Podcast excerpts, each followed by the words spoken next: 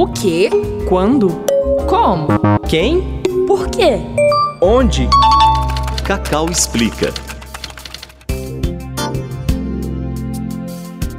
Diversos tipos de tratamento contra o câncer podem apresentar resultados e riscos diferentes para cada pessoa.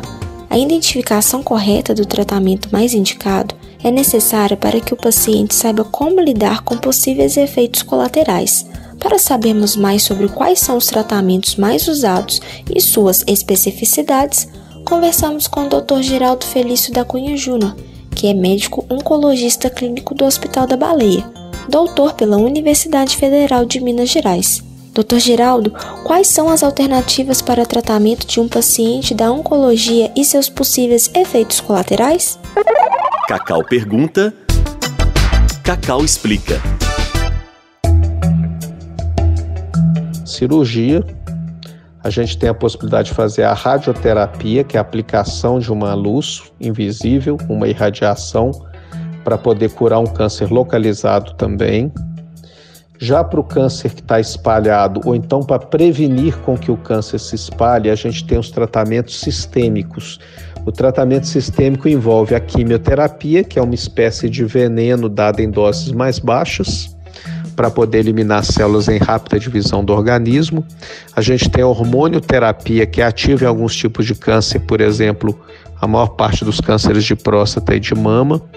A gente tem um tratamento mais moderno que a imunoterapia, que é um tratamento para procurar ensinar o organismo a reconhecer a célula tumoral e combatê-la, ou seja, para fortalecer nosso sistema imunológico. A imunoterapia já é aprovada para alguns tipos de câncer, não para todos, mas ela é eficaz em alguns tipos de câncer.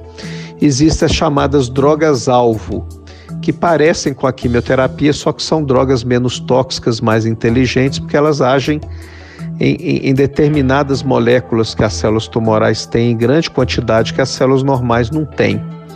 Então elas têm menos efeito colateral do que os quimioterápicos, mas também não existe droga-alvo para todas as doenças, para todas as condições. Importante salientar que para tratar boa parte dos cânceres, os médicos lançam mão de múltiplos tratamentos, ou seja, um paciente pode precisar para se curar de um câncer de mama receber cirurgia, radioterapia, quimioterapia, hormonioterapia, por exemplo. Então, o tratamento, geralmente do câncer, o tratamento é multidisciplinar, envolve e multimodal, que a gente chama, envolve várias modalidades terapêuticas. Isso é definido geralmente pelo oncologista.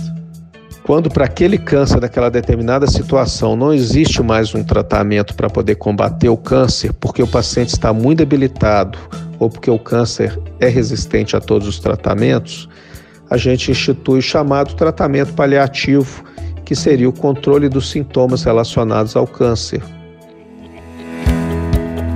Esse podcast é uma produção da Cacau, Comunidade de Aprendizagem em Comunicação e Audiovisual do UniBH.